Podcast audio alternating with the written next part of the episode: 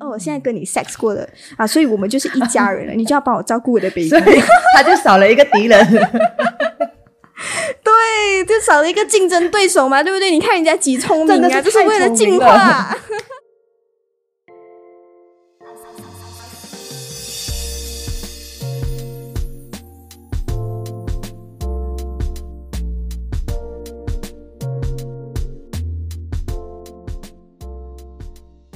迎收听不正常逻辑研究中心，我是左手怪。在开始这一集之前呢，我先要做一个小小的澄清，就是在上一集第八集嘛，我就有提到关于圣母玛利亚的故事，而在这故事里面呢，我就有提到说，虽然圣母已经怀孕了，但是却还要一再强调她还是个处女这件事情呢。是不符合逻辑的。当然，我这样说不是要怀疑这个故事的真实性，而是要强调，就算圣母已经怀孕了，但是大家的关注点永远都是她还是不是个处女这件事情。所以从这一点上面，我们可以看到说，其实，在以前的社会，大家对于女性的纯洁和忠诚的要求是非常高的。你是不是处女这件事情是非常重要的。而这一点呢，到底又是为什么？那这是我要带出来的一个观点啦。All right, all right，话不多说，话不多说，我们要赶快热烈欢迎我们不正常逻辑的第二位嘉宾啦！同样也是来自 Night Show 的安妮，掌声欢迎！手动手动掌声一，起拍手出场。对，我们来欢迎 Nick 来个自我介绍。大家好，我是安妮啊、我是来自 YouTube Night Show 的主持人之一，算是主持人吧，自己小小的节目。算啦，怎么可能不算？你要不要宣传一下你的 YouTube 频道？嗯，我们的 YouTube 频道呢，就是呃主打 LGBT 的影片或者一些 LGBT 知识、普通的知识，或者呢，我们是没有像你这样介绍冷知识啦。我们的知识就是一般知识，然后呢，还有做一点 什么一般知识，就是反正就是有营养的知识啦，都是知识啦，真是的，没有分什么？没有像你这么高级做到冷知识，因为冷知识的东西要找的比较复杂呢。然后还有做一点电影解说，嗯嗯，还有呃分享电影，就是 LGBT 啊、呃、推出啊、呃、什么类型的电影啊，就是即将上映的电影，或者是聊一些电影的床戏啊之类的。床戏。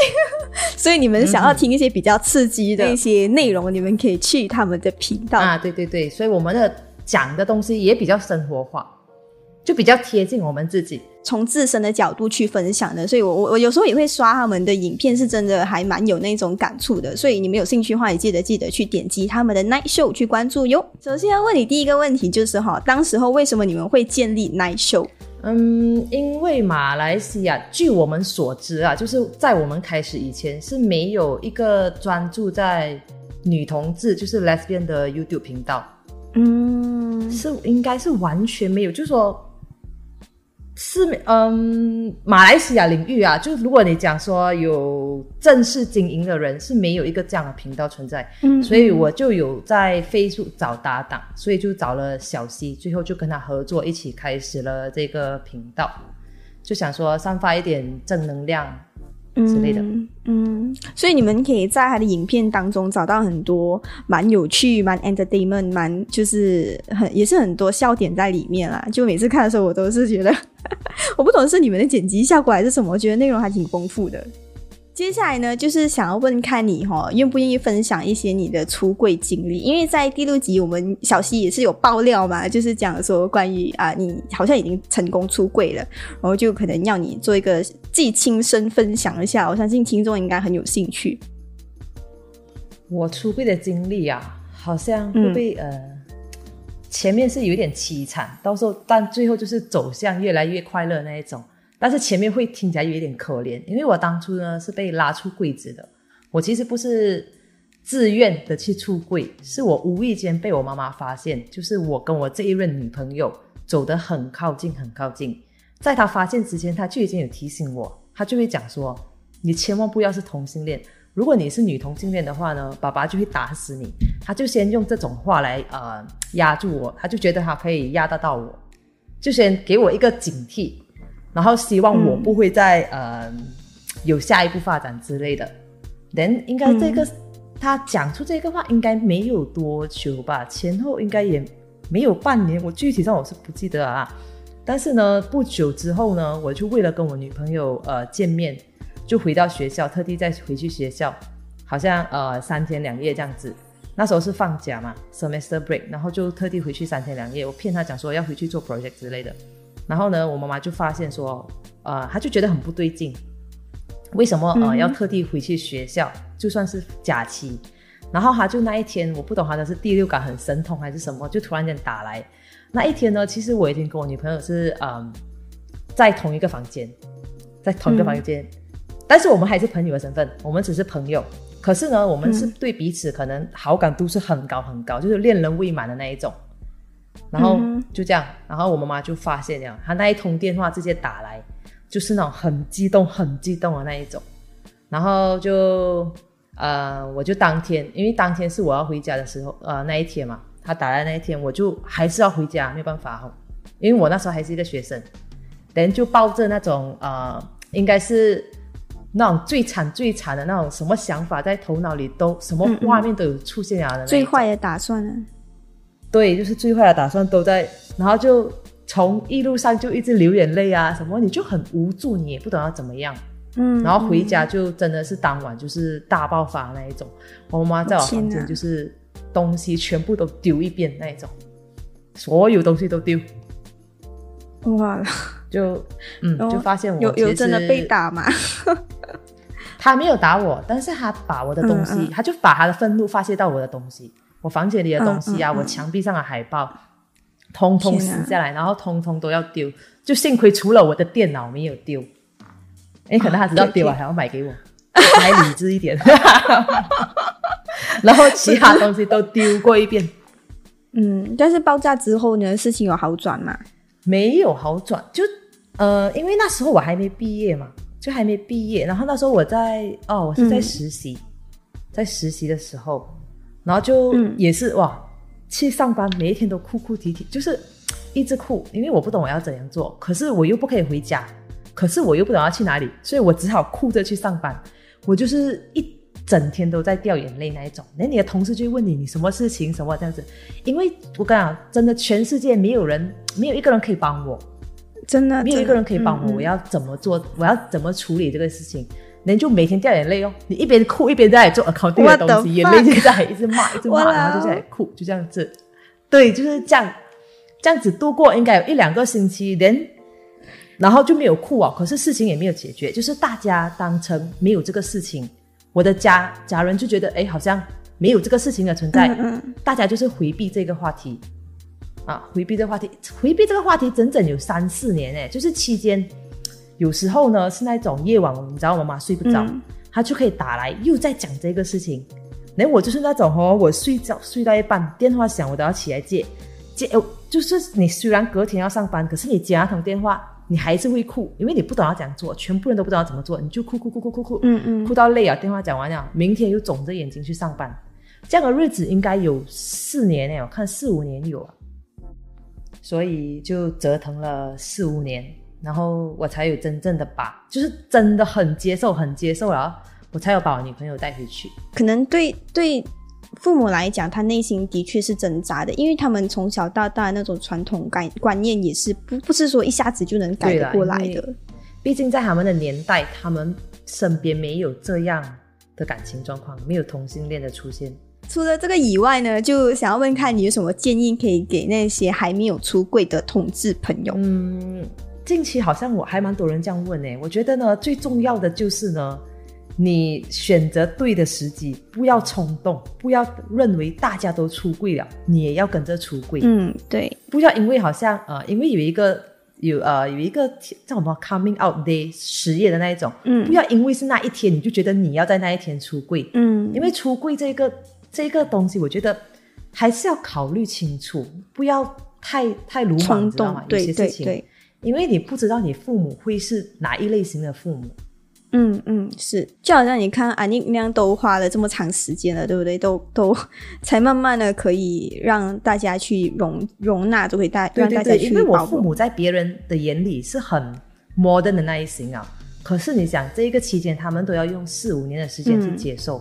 然后现在才真正完全接受他的女儿是交女朋友的，所以呢，不要看外表来去呃、嗯。决定你父母真正的内心，因为你不知道他们真正怎么想，他们不懂要呃用什么心态去面对别人的眼光啊，或者是担心你自己的呃你的未来啊，嗯嗯。毕竟同性伴侣很多东西要考量的嘛，对对，除了不要冲动以外呢，经济独立。为什么讲要经济独立呢？因为我本身当初被拉出柜的时候，我是还需要向家里要钱的，我就会觉得好像、嗯呃，讲讲，就你你完成不了他们的那一个呃要求，就是他不希望你是同性恋，可是你某些时刻你又跟他伸手要钱，不知道我为什么我会觉得好像这一个是很有是。一个很很辛苦的一个一个一个举动，，对对对，就是你还要看他们脸色，非常矛盾。讲吗？错，就是某种程度上你，你又希望自己可以有自己的独立思维，可以有自己的独立的行为，可是你在经济上面都已经都已经输了一大截了呀，你还是要依靠他们嘛，你不然你不能生活啊，这是很现实的事情。对，就是很矛盾，所以我会觉得经济独立真的是最重要啊。还有一个重点，就是因为你是经济独立，他们才看到你是真的长大了，而不是还在、啊呃怎样讲，是一个被保护的小孩子。你经济独立的时候，就代表你是一个成人，你有办法决定你自己的未来。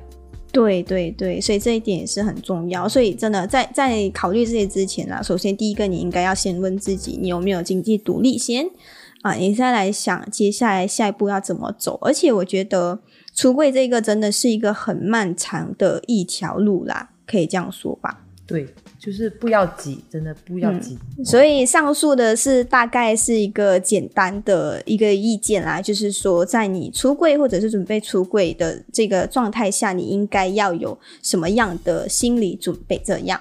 好了，接下来呢，聊完这一些八卦之后啦，我们还是要回归正题啦，哈，就是关于我们今天的第一个主题，也就是彩虹旗。那你知道其实彩虹旗是怎么样发明的吗？我不懂哎，但是我知道好像因为某些事情才有一个人，某些事情发生了，才有那一个人开始，他是第一个主动去呃设计这个棋的。对对对对，但是我不确定是什么事情啊。好，不用紧，没有关系。今天上午的节目就是要让你就是听一听这个彩虹旗背后的故事哈，说不定可以让你诶以后有故事可以跟你朋友一起分享。嗯哼，啊，其实，在以前呢，代表统治的是那个粉色的三角形嘛。啊，这个照片之后我会 post 在我的 Instagram 左手怪，大家可以去看一看哈。当然，除了这个标志以外呢，其实是在那时候并没有广泛接受的 LGBT 的象征啊。其实当时候的彩虹旗代表统治，其实是因为。艺术家以及一个同志运动家贝可他所设计的。他一开始设计这个彩虹旗的概念是希望可以让大家知道，在统治当中那些呃所遭遇到的那些痛苦与坚韧不拔的情感是符合的，所以他希望彩虹旗带有这样的色彩。所以彩虹旗同样是带出坚韧不拔、克服一切的爱情。啊、尤其是在二战时期的时候嘛，在纳粹集中营，纳粹集中营是啊、希勒统治的那个二战时代，然后就有因为有很多男同志，因为男同性恋他们就自己是同性恋的原因啦，被囚禁。然后纳粹党呢就会给他们的衣服缝上这个贴上这个粉色三角形的标志来区分他们出来啊。当时候有十万个同性恋者被警察抓起来，然后有六万个人是被收入监禁的，然后有两万个人是直接被抓进这个集中营里面的，其中有六十八些的人哈是被直接折磨致死的。然后成为集中营里面除了犹太人以外死亡率最高的这个群体啊！当然，针对这个同性恋的处置，从一开始是直接抓他们去阉割的，然后后来是直接配判他们是死刑的，甚至啊，他们还有在集中营里面哈、拉那些同性恋出来，让他们站在远处。以这个粉粉红色三角形为靶眼，然后来练习枪法，就是让他们射中那个粉红色三角形。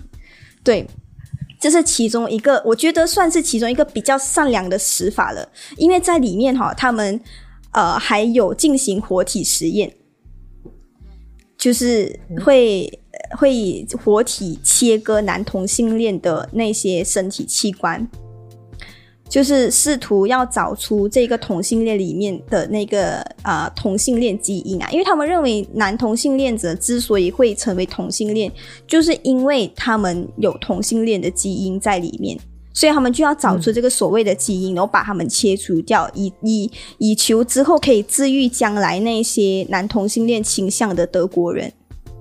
所以这是其中一个原因。所以有一些被死在枪下，有一些人是直接被阉割，有一些人是直接被处以死刑的。所以基本上你可以感受到，其实，在二战的那个时期啊，同志们所遭遇到的那种压迫是非常非常残酷跟严酷的。但是贝克的心理就是发。发明这个彩虹旗的这个人的设计师的这个心理，他觉得这个标志呃受到那种希特勒当时候那个纳粹时代被迫害和大屠杀的那个阴影，因为毕竟那时候发明这个这个粉色的这个三角形标志是为了区分这些同性恋出来的嘛啊，所以当时候他就觉得诶，这个不是很好，感觉上有一层阴影在上面哈，所以他就发明了彩虹旗，希望它是充满色彩，希望它是充满希望的，嗯。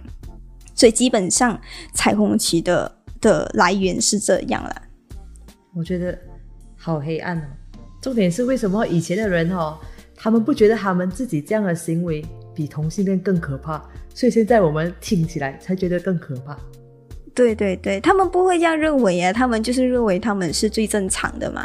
啊，而且纳粹时期本来他们就是一个非常疯狂、非常霸道的一个统治的时代，所以基本上更残忍的事情他们都做过了。对，然后所以对他们来讲，这根本不算什么。但是其实，在现在和平的时代、讲求人权的时代，你这样做是绝对是觉得哇，真的是很疯狂的一件事情。所以这也是代表我们的文明在进步啦。我们看回去以前，会发现说，真的以前那些那些，幸好我们不是活在那个年代，要不然真的很痛苦。对对对，幸亏我们是九零后，你是幸亏我是零零后，我们是九零，对，太可怕了！我在我觉得以后我看到粉红色的三角形，我都会想到这个故事哦。啊，也好了也好了，让我们有记得这个悲惨的历史啊，提醒我们说，哎，其实我们一路走过来是不简单的，对。我也希望有一天我可以 在马来西亚很很和平的去可以参与，不懂有生之年有没有这个机会？我的天！哎，我们就我们就 我们就默默的期待，默默的祈祷吧。我觉得是有点难啦，有点难啦。就他不排斥，我就觉得已经是最大的幸福了。对，其实要求不高，只要你不排斥，其实就已经呃，我们已经很感谢了。对，我们已经。卑微到这个地步啊！你不接受我们不用紧，但是你不要排斥我们。对，你不接受，但是你你你起码就放过我们吧。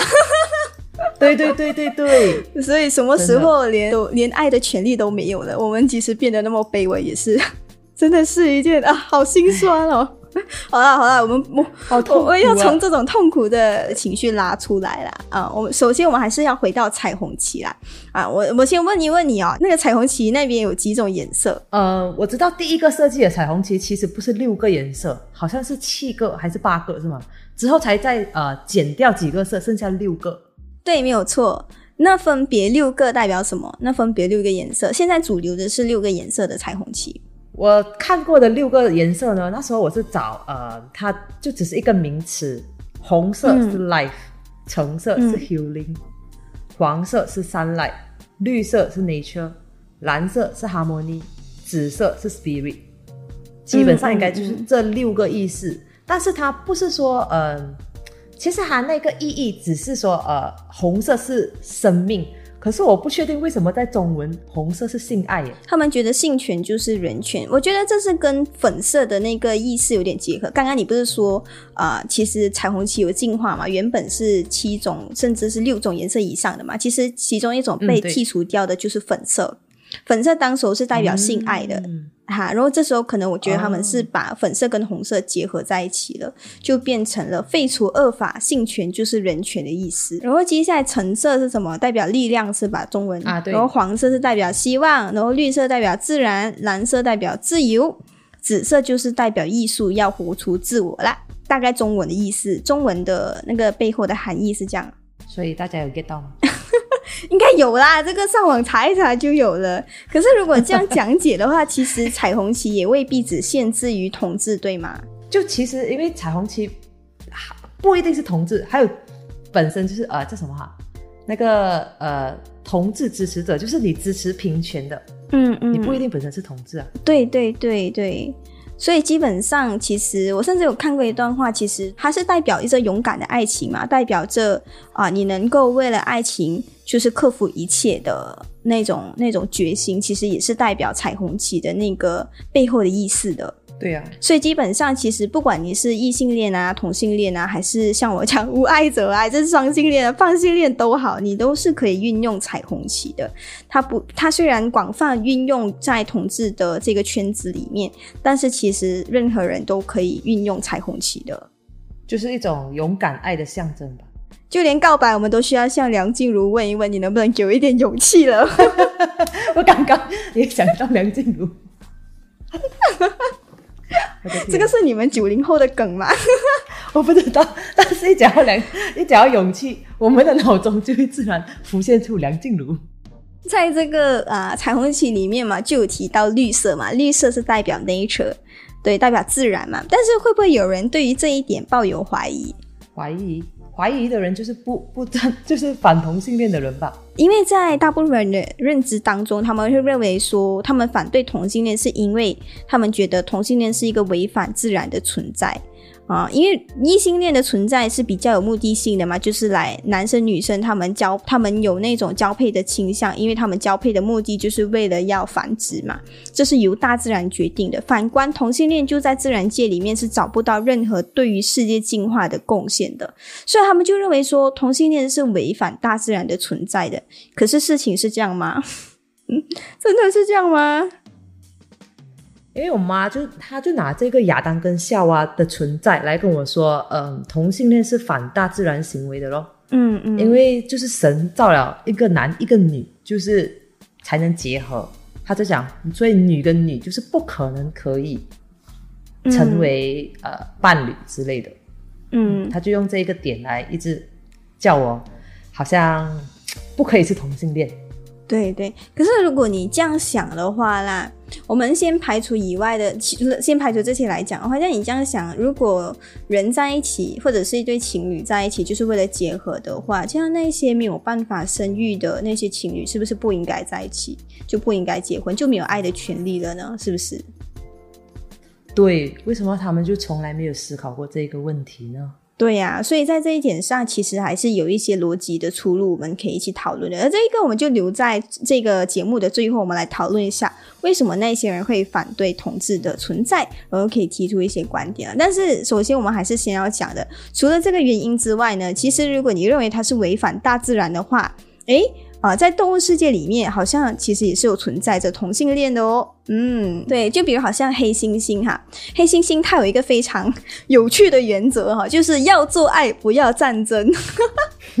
而他们、他们、他们解决这个冲突的方式呢，就是在打架之前，他们都会说：“哎，等一下，等一下，我们先做一场爱再来说吧。”所以基本上能做 你确定是这样吗？研究显示是这样啦。基本上能能做爱解决的事情哦，他们都会做爱解决啊，之后就算了。所以这种爱好和平的动物啊，几乎都是双性恋的哦。你这样讲，我有画面呢。你不要给我大半夜乱乱脑补什么画面哈、这样讲，我会有画面。所以。在这里要特别感谢 Young Production 的友情赞助，你们在本期所听到的歌曲和 BGM 都是他们自己自创的哦。他们是非常有才华的一群大马年轻人，如果觉得好听的话，记得到他们的 YouTube channel Young Production Y U N G Young Production 去关注他们哦。当然，如果也是大马创作歌手的你，也欢迎你把作品发给我哦。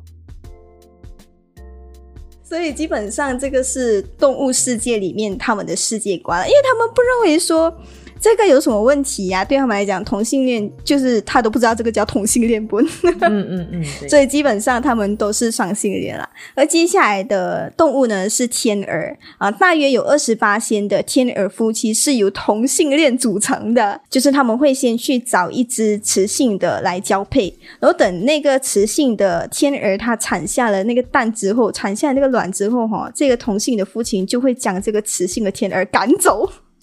然后自己去孵那个卵，真的听起来很负心汉哦。广东话有一句话叫什么？叫什么？有仔唔有乸，非常的就是他只要他的卵对他只要他只要等那个雌性的那个母亲产下那个卵之后，哈，他就不要这个雌性的母亲，然后就就是要孩子不要母亲的那个意思啦。这个好过分哦！对呀，真的好过分哦。但是这个是这个是他们天鹅里面的这个生活的习惯吗？但是其实同性动物界的某些东西我们无法理解的。对你不能用呃可能道德的那种眼光去批判它，因为在他们世界里面根本就不存在这些东西呀。呃，但是动物世界里面其实有分很，其实有很多动物都是属于同性恋的，只是我没有一一拿出来讲，我只是选了几个诶比较有趣的来分享啦。啊，其实还有一个非常有趣的例子，就是丹麦一家动物园里面有两只这个雄性的企鹅，它领养了一颗蛋，然后并充当了两个父亲，还最后成功孵化了它。所以，在所以我也是有点很好奇，他那个蛋是哪里偷来的？就默默的偷走了一个蛋，然后自己拿去孵。我觉得是是动物园他们去安排的啦，就可能不懂去哪里去哪里安排的那一粒那一粒蛋，然后就就派给他们，然后去去抚养他们，就就让这个两个爸爸去抚养他们。所以在动物世界里面，也从来没有一个人去反对，对他们说：“哎，你这样做是违反大自然的。”在他们世世界里面是不存在的。对对对。根据科学家研究，哈，动物之间的同性行为是和那个进化有关系的。例如，好像有啊，对于信天翁，就是信天翁是一种鸟的研究表明，哈，其实他们找这同性伴侣呢，是要让他们帮忙照顾他们的 baby。以为后代提供更好的照顾，然后减少被同类攻击的几率的，所以就是说把那些敌人化为伴侣的意思，就是讲说哦，我现在跟你 sex 过了啊，所以我们就是一家人了，你就要 帮我照顾我的 baby，所以他就少了一个敌人，对，就少了一个竞争对手嘛，对不对？你看人家几聪明啊，就是为了。进化。怎么我们人类就没有想到呢？所以对于他们来讲的话，这是他们生存的方式啦，在一个群体里面，让他们可以啊更提高他们的生存几率啦。嗯，对。啊所以这是在动物自然界的那个其中一个研究报告啦。那其实你知道吗？在在人类的世界里面哦，也有曾经有有一度哈，大家对同性恋是特别开放的。就是有一个国家在古代的时候，他就是特别能接受同性恋的，而且觉得这是一件很普遍的事情。你猜猜是什么样的国家？我我猜的话，肯定是欧洲啊，因为第一个那个同性合法国家，这次是欧洲的那个那个荷兰。嗯嗯嗯，其实你这样的认知是没有错的，因为。我们大部分人都会认为说，欧洲是对同性恋更加开放的嘛，但是其实没有。根据根据历史的研究，根据历史的记载，哈，西方对待同性恋是更加严酷的多的。就好像在第六集我有提到，跟小谢那集就是有提到说，出柜那个词也是源自于欧洲嘛。你你可以想想到那个出柜的故事是多么的恐怖。然后包括刚刚所讲的这个希特勒统治下的那个德国，也是属于欧洲嘛？他们对于这个呃同性恋的破坏是多么的严酷的，而且在大部分基督统治下哈的那种中世纪欧洲，他们教会法庭对同性恋的那种判刑跟苦役都是非常的严峻的，他们甚至会直接被判死刑的。嗯，所以基本上，呃，西方对同性恋长达千年的迫害起来，其实有一个国家，它对同性恋是特别宽容的，在以前啊，那个国家就是中国。那你？现在？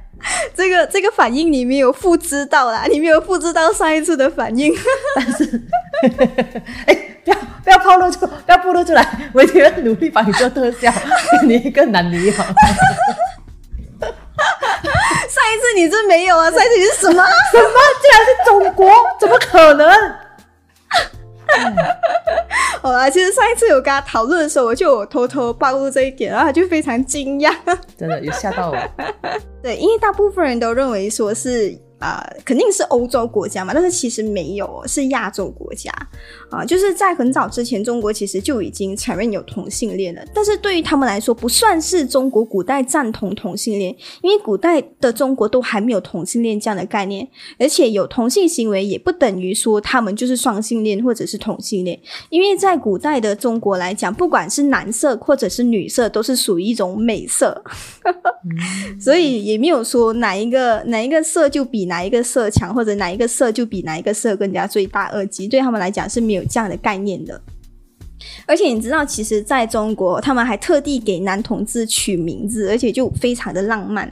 他们取的那个名字，你知道是什么吗？你说一下。基本上我们看那种古装剧吼，我们都会有听到的，就是断袖。难道你有断袖之癖？这样的一个说法。不好意思，我从来没有看过古装剧。好吧，对不起，我好像暴露了我的我的口味，就是在讲说哦，其实啊，你是同志的意思，男同志的意思。而这个这个断袖之癖，实际上是来源一个以前有一个皇帝叫做刘歆，他那时候年仅十九岁，他就继承了皇位。然后，但是这个年轻的皇帝呢，不久之后就沉迷于美色，就荒废朝政了。但是和以往。沉迷于那种美人君王不同，让这个皇帝神魂颠倒的，并不是什么倾国倾城的美女，而是一个英俊的男子。这个男子叫做董贤啊。然后当时候呢，皇帝就被他的美貌给吸引了嘛，就对他一见钟情。于是，在色心的驱使下，没有没有，在爱慕的驱使下，哈，他们就走得越来越靠近，哈，从桌子上喝酒聊天，到最后聊到了床上。所以有一天呢，皇帝就和董贤就一起午睡，然后皇帝就醒得早嘛，准备起床了，却发现说，哎，自己的袖子好像被他心爱的董贤压住了。因为以前的古装戏，我不知道你有没有注意到，他是穿很长的袖子的嘛。嗯，好，然后那时候他的袖子，这个皇帝的袖子就被董贤压到了，然后皇帝就不忍心叫醒这个董贤嘛，然后你猜他这时候干嘛？他就剪掉他的袖子，没有错。他就拔出了他一个佩剑，然后就这样割断了他的袖子。Oh my god，也太浪漫了吧！对，所以这就是著名的断袖之癖的来源了，是不是真的非常的浪漫？为什么他会断袖？嗯，就是因为皇帝为了不吵醒在熟睡的爱人，然后所以就非常霸道的斩断了自己的袖子。好浪漫哦，我有画面啊！你真的是很会幻想嘞。我 我可以想象到那个 是一个很唯美的睡醒的那一种画面哦。对呀，对呀，所以就基本上它就是一个这样的来源。所以你从这一点你可以发现到，其实古代对于这个同志的形容也是非常的唯美的。当然啦，有男同性恋者，同样就有女同性恋者啦。但让你猜一猜，你知道古代的女同性恋者他们称他们为什么吗？不知道，叫做魔镜。我我。我看到那个那个磨，我听到“磨”这个字，我就会想到 另外一个词。你会想到什么词？不好意思，我一点不正经。什么词？你跟我讲，什么不正经？有什么东西可以不正经的？女女之间，你没有听过吗？那个词有一个“磨”字的，也是这个。没有哎，叫什么“磨”什么？啊，你你真的没有听过啊？它叫“磨豆腐”。磨豆腐也是这个“磨”吗？不是摩擦的“磨”啊？是同个魔，是哪里一个魔啊？魔镜的魔，魔镜的魔是研磨的磨，就是还有一个十字的。哎，那磨豆腐的不是这个磨吗？我不知道磨，你还问我，我都不知道磨豆腐是什么了。来科普一下，到底磨豆腐是什么？不可以，这个真的不可以，无法形容啊。但是，它就是。它就是呢，有一个 sex pose 叫做磨豆腐，女女之间的 sex。好吧，看来他不敢说，他害羞。不是这个东西呢，有点难难在言语中没关系，podcast 是没有黄标。不要用这一点来逼供，太邪恶了。好啦好啦，反正就是一个性爱的姿势啦，有兴趣研究的研究人员，欢迎你上网去搜查什么磨豆腐哈。如果真的找不到的话，你就去 DM 我们的安妮，让他给你科普一下。先先从磨豆腐的兴奋当中抽回来。我们来继续我们唯美的魔镜啦，魔镜的那个魔是研磨的磨啦。就是魔制铜镜的意思，铜镜是以前的镜子，而女同性恋者他们之所以把他们称作为铜镜的意思呢，就是说由于双方都有同样的性别构造，他们的身体都差不多，所以通常是呃经常以那种抚摸摩擦对方的身体而得到快乐和满足的，所以就好比你好像在中间放置了一面镜子在撕磨或者是在摩擦，所以故称魔镜。但是我觉得在这一点，古人对于女同志的理解好像有点单纯，真的只是抚摸和摩擦而已吗？Hello，你不要太小看女同志哦。这个我们要邀请我们的专家 Nick 来为我们平反一下。不是，所以哈，它这个魔镜的意思其实就是跟那个磨豆腐很呃很相似。在想会不会磨豆腐，就是因为魔镜的由来才有磨豆腐？哎，说不定哦，说不定哦。因为磨磨豆腐就是两个人摩擦某个部位 的意思。OK OK，我 get 到了，你明白了吧？不可以，我有画面。什么叫你有画面？我天哪！我不 行不行，讲什么越玩好痛苦啊！想这。想象力太丰富，有时候也不是一件好事。但是其实你你知道吗？在古代哈，比较多魔镜的那个集中营啊，就是具体的地方在哪里嘛？啊，在哪里？非常容易联想的，就是在皇宫当中啊。因为很多宫女嘛，是不是？哦，所以他们后宫三千，其实三千个里面 还。是不是还有更 更快乐的事情可以发生？因为平常他们接触的只有皇上和太监嘛，太监又没有性方面的能力，而皇帝也只有一个啊。然后在宫廷女性当中能得到皇帝的宠幸又有几个呢？是不是？更何况，说不定皇帝还是喜欢男的呢。Oh my god！为什么没有人拍这样的电影？我很想看。为什么没有这样的戏出来？所以就是这就是上述的这个分享，就是关于一些同志的趣味冷知识啊。就总总共其实我就分享了呃几个比较比较比较我们大多数普遍知道，就比如好像出柜啊，然后好像啊断袖啊，还有今天分享的魔镜这几个，我觉得都是比较科普一些趣味冷知识。可能我们时常会有运用，只是我们不知道说，诶，其实它的来源是什么。接下来呢，我们就要讨论一些比较稍微严肃的课题啦，笑都笑得有点累了。想要问安妮，就是你听说别人说过最多为什么不接受同性恋的理由是什么？最多最多的就是说不可以结婚生子，就是因为男男女女都没有办法有下一代，这一个应该就是 number one 的理由啊。嗯嗯，他们认为说好像呃不能传宗接代啊，人类会灭绝啊，就是担心人口的问题。可是，如果是依他们这个逻辑来分析的话，就好像刚刚上面我们提到的嘛，就是讲，如果你认为啊两个人今天在一起是为了要传宗接代的话，那么那些没有办法生育或者是没有生育能力的夫妻，他们是不是不应该结婚，或者是他们从头到尾就根本没有谈恋爱的资格了呢？是，而且有些人其实不一定能结婚的人就想要生孩子，所以为什么他们会觉得同性伴侣不能生孩子是一个很大的问题？但是就好像对，其实如果从上述分析的话，感觉好像是比较行不通的啊。但是同样，我觉得还有另外一个观点，我觉得还是蛮值得拿来讨论的，就是可能大多数人会说 “love is love” 嘛，对不对？那么今天如果我要三四个人一起 love 行不行？那么今天我要 love 我的手机，我要跟我的手机在一起结婚行不行？那么今天如果我今天喜欢这个蟑螂，我我爱上了这个蟑螂，我们都是真爱呀，这样我们在一起行不行？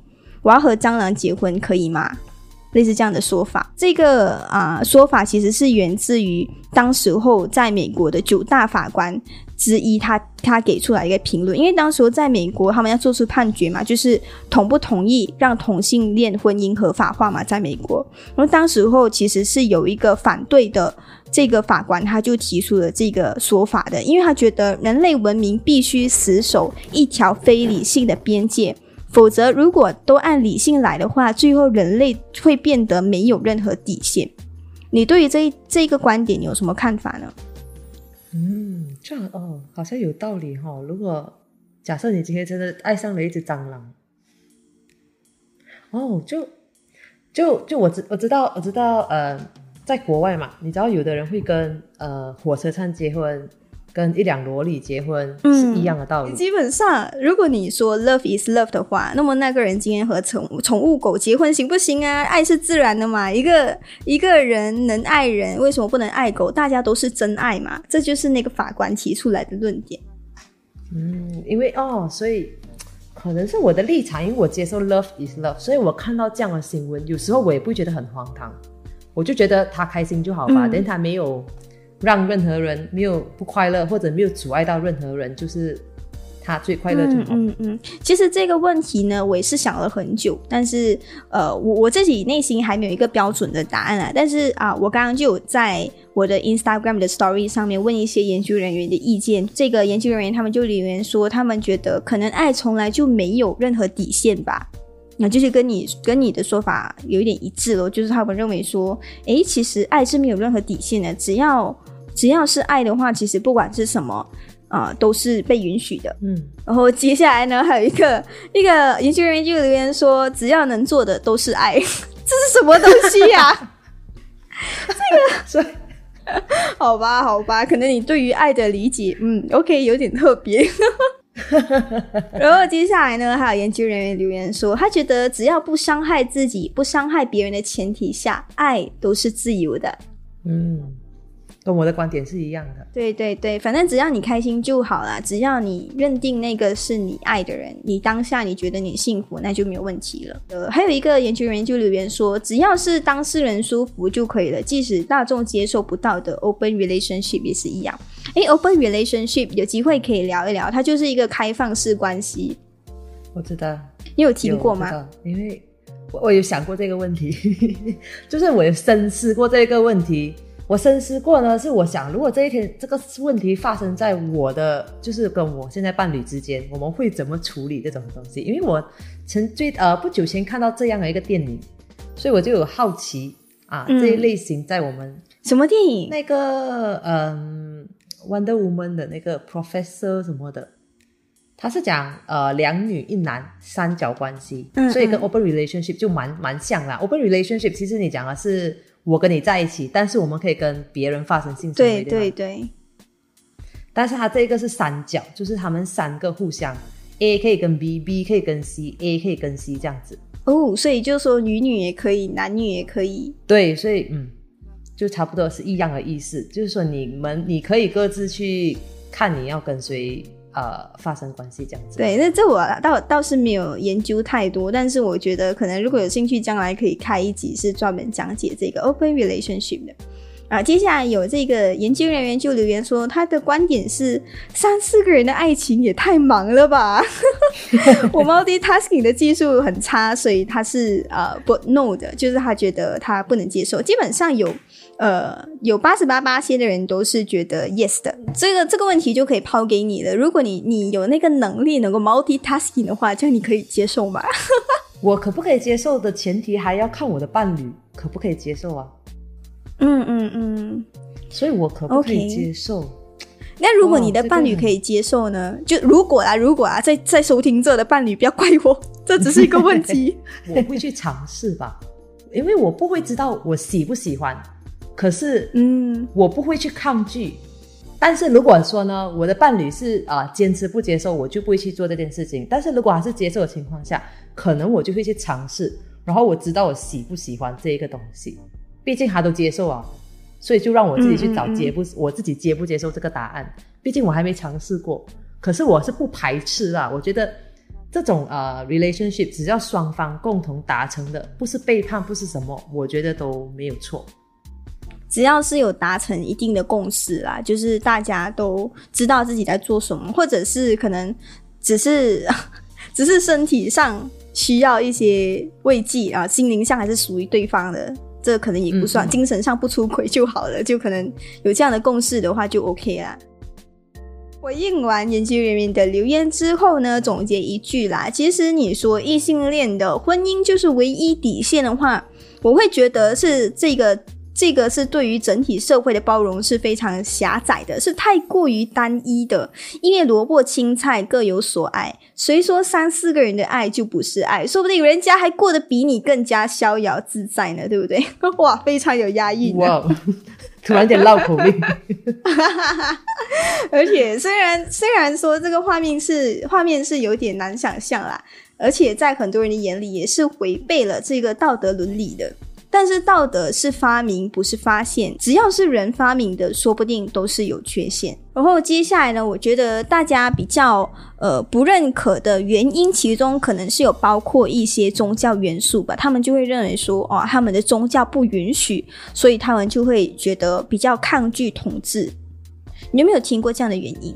因为宗教吗？其实很多宗教都是比较不接受统治的。好像是每一个宗教都不接受诶，其实就是如果是他们以前的记载都是不接受的，是后期时代进步了，现在的宗教才接受，认为大爱才会 promote 大爱这个东西。嗯嗯嗯，多过那个同性恋这个呃事情，就说呃他会宣传 love is love 多过。呃，同性恋是不应该这个事情，嗯，因为基督教啊，什么那些圣经记载啊，嗯，还是佛教、伊斯兰教，其实全部都应该都是反对的吧？嗯嗯，据我所知，呃，但是其实这个说法。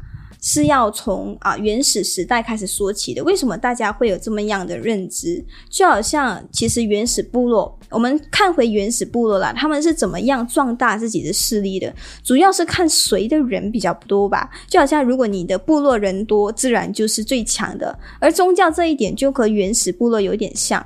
他们需要传教嘛，壮大他们的宗教力量嘛，就是要人越来越多，就是人多就是力量，他们才会更加有影响力。越多人相信你的宗教，这个宗教就越有影响力。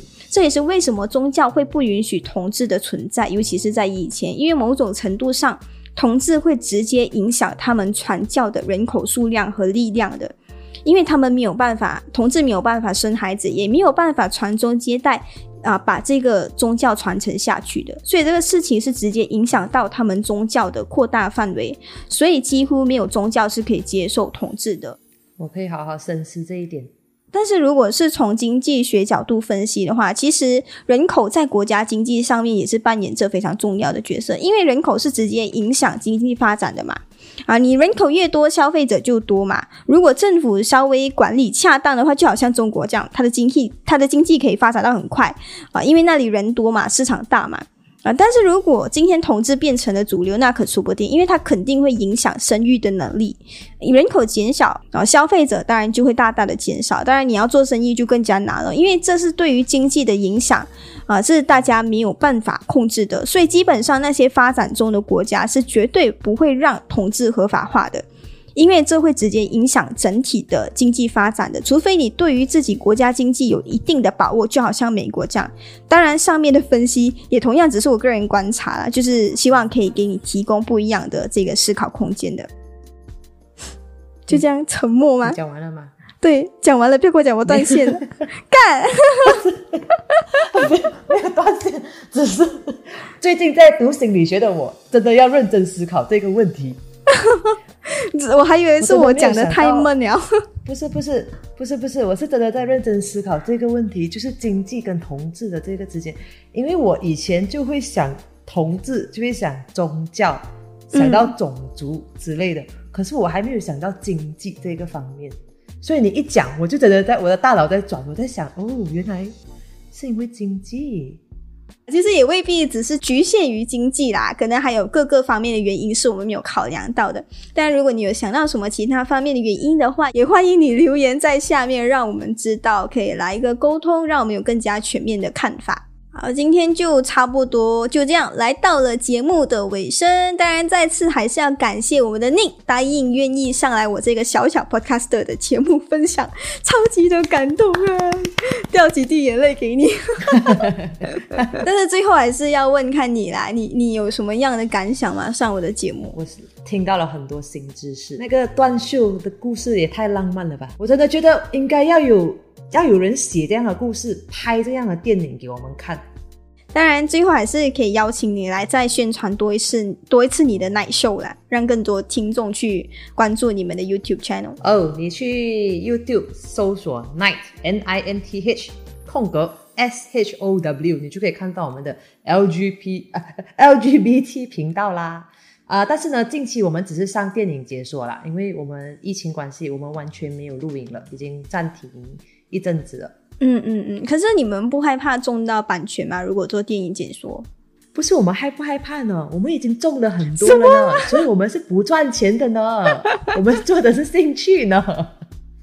所以我要转战，真的假的？所以你们的流量都不能赚钱吗？所以我们要转战 podcast 啊，因为 podcast 也如果也不能赚钱，电影也不能赚钱，那我就做 podcast 好了。非常特别，来大家敲碗敲碗，有没有想要听一听关于大马的 LGBT 的 podcast 频道？欢迎留言，让我们知道。你们留言给对，让我们知道。如果你们有兴趣的话，说不定他们哪一天会重出江湖，让我们看到不一样的 Podcast 世界哈。好，今天差不多节目就来到了尾声，也是时候跟你说拜拜啦。接下来送给你这首是来自 Young Production 的 Night Love，希望你会喜欢。再次感谢我们的安妮出席我们今天这一次的这个采访，我们下一期不见不散喽。我是左手怪，拜。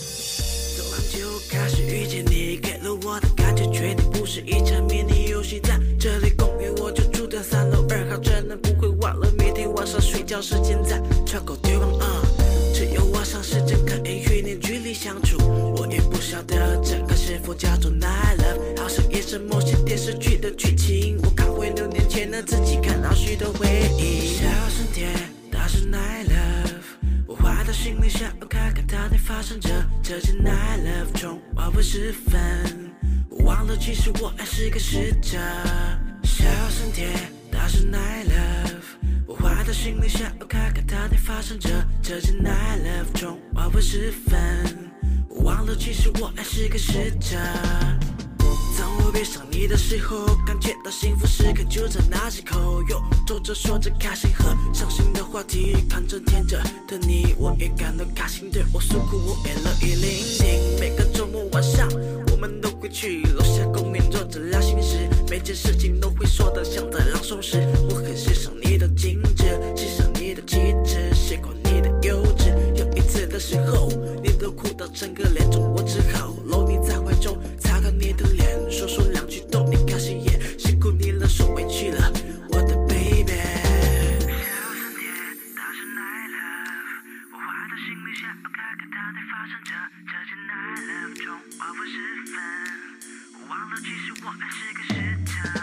小声点。它是 night love，我坏的心里想要看看到底发生着。这件 night love 中，我不十分，我忘了其实我还是个使者。